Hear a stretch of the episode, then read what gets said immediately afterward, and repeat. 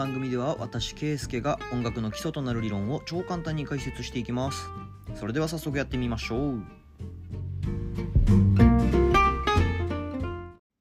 はい今回は実際の楽曲のコードを分析してみようというコーナーです。今回使うのはベン・イー・キングという方の「 Stand By Me」という楽曲を使ってみたいと思います。かなり古い楽曲ですが名曲として今でも愛されている楽曲です。楽曲中に使われているコードはなんとたったの4つしかないので今回のような簡単な分析にはとってもぴったりです。この楽曲は本来 A メジャーなのですが今回は簡単に C メジャーにして弾いてみたいと思います。この楽曲は全編通して同じコードでできています。フレーズは全く一緒で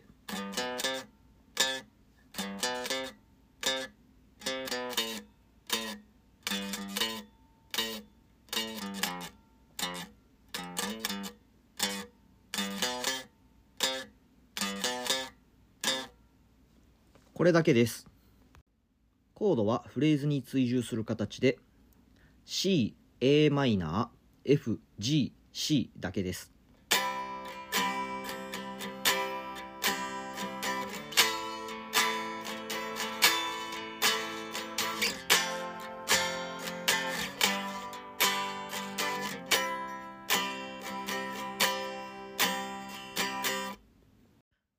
この楽曲に使われているのは C メジャー、a マイナー、F メジャー、G メジャー。この4つのコードです。それぞれの役割を分析してみましょう。まず、この楽曲は C メジャーの楽曲という話をしました。どのように楽曲のキーを特定するかはまた別の機会にお伝えしたいと思います。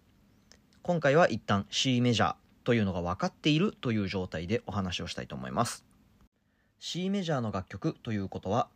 使われているコードは C のダイアトニックコードになります。C のダイアトニックコードでは C と a マイナーこの2つはトニックとして機能します。F メジャーはサブドミナント。G がドミナントとして機能しています。つまりこの曲は2つのトニックコードと1つのサブドミナントコード1つのドミナントコードこの4つで成り立っています。コード進行においてトニックコード同士はいつどのように入れ替えても問題ないというルールが存在します。なので C メジャーの後に a マイナーを弾くのは単純に楽曲の響きを広げたいという目的で C から a マイナートニックからトニックというふうにつなげているということです a マイナーから F メジャーというコード進行のことを考えてみましょうトニックコードというのは同じトニックサブドミナントドミナントどのコードにでもいけるコードです。今回の場合はトニックコードからサブドミナントコードである F に移動したという流れですね。とってもシンプルで分かりやすい流れです。F メジャーから G メジャーの流れを考えてみましょう。F メジャーはサブドミナントです。サブドミナントはトニックにもドミナントにもいけますが、今回は G メジャー、ドミナントに行くという選択をしています。ここでドミナントに行くことで、その後 C メジャートニックに解決した時の解決感をより強力にしたいということですね。G メジャーから C メジャーへの流れですがこれをドミナントモーションと呼びます。ドミナントコードからトニックコードへ移動することを解決するという言い方をしますが解決するというのは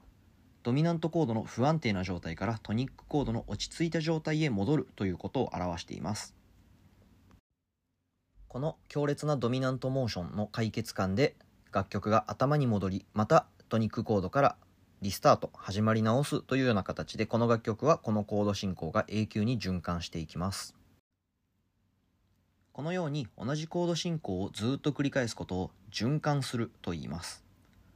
循環コードであったり循環であったり呼び方は様々ですが表していることは一緒です。では最後にもう一度スタンドバイミーのコードを弾いてみたいと思います。トニックからトニックへの移動、トニックからサブドミナントへの移動、サブドミナントからドミナントへの移動、最後ドミナントモーションというところを意識して聴いてみてください。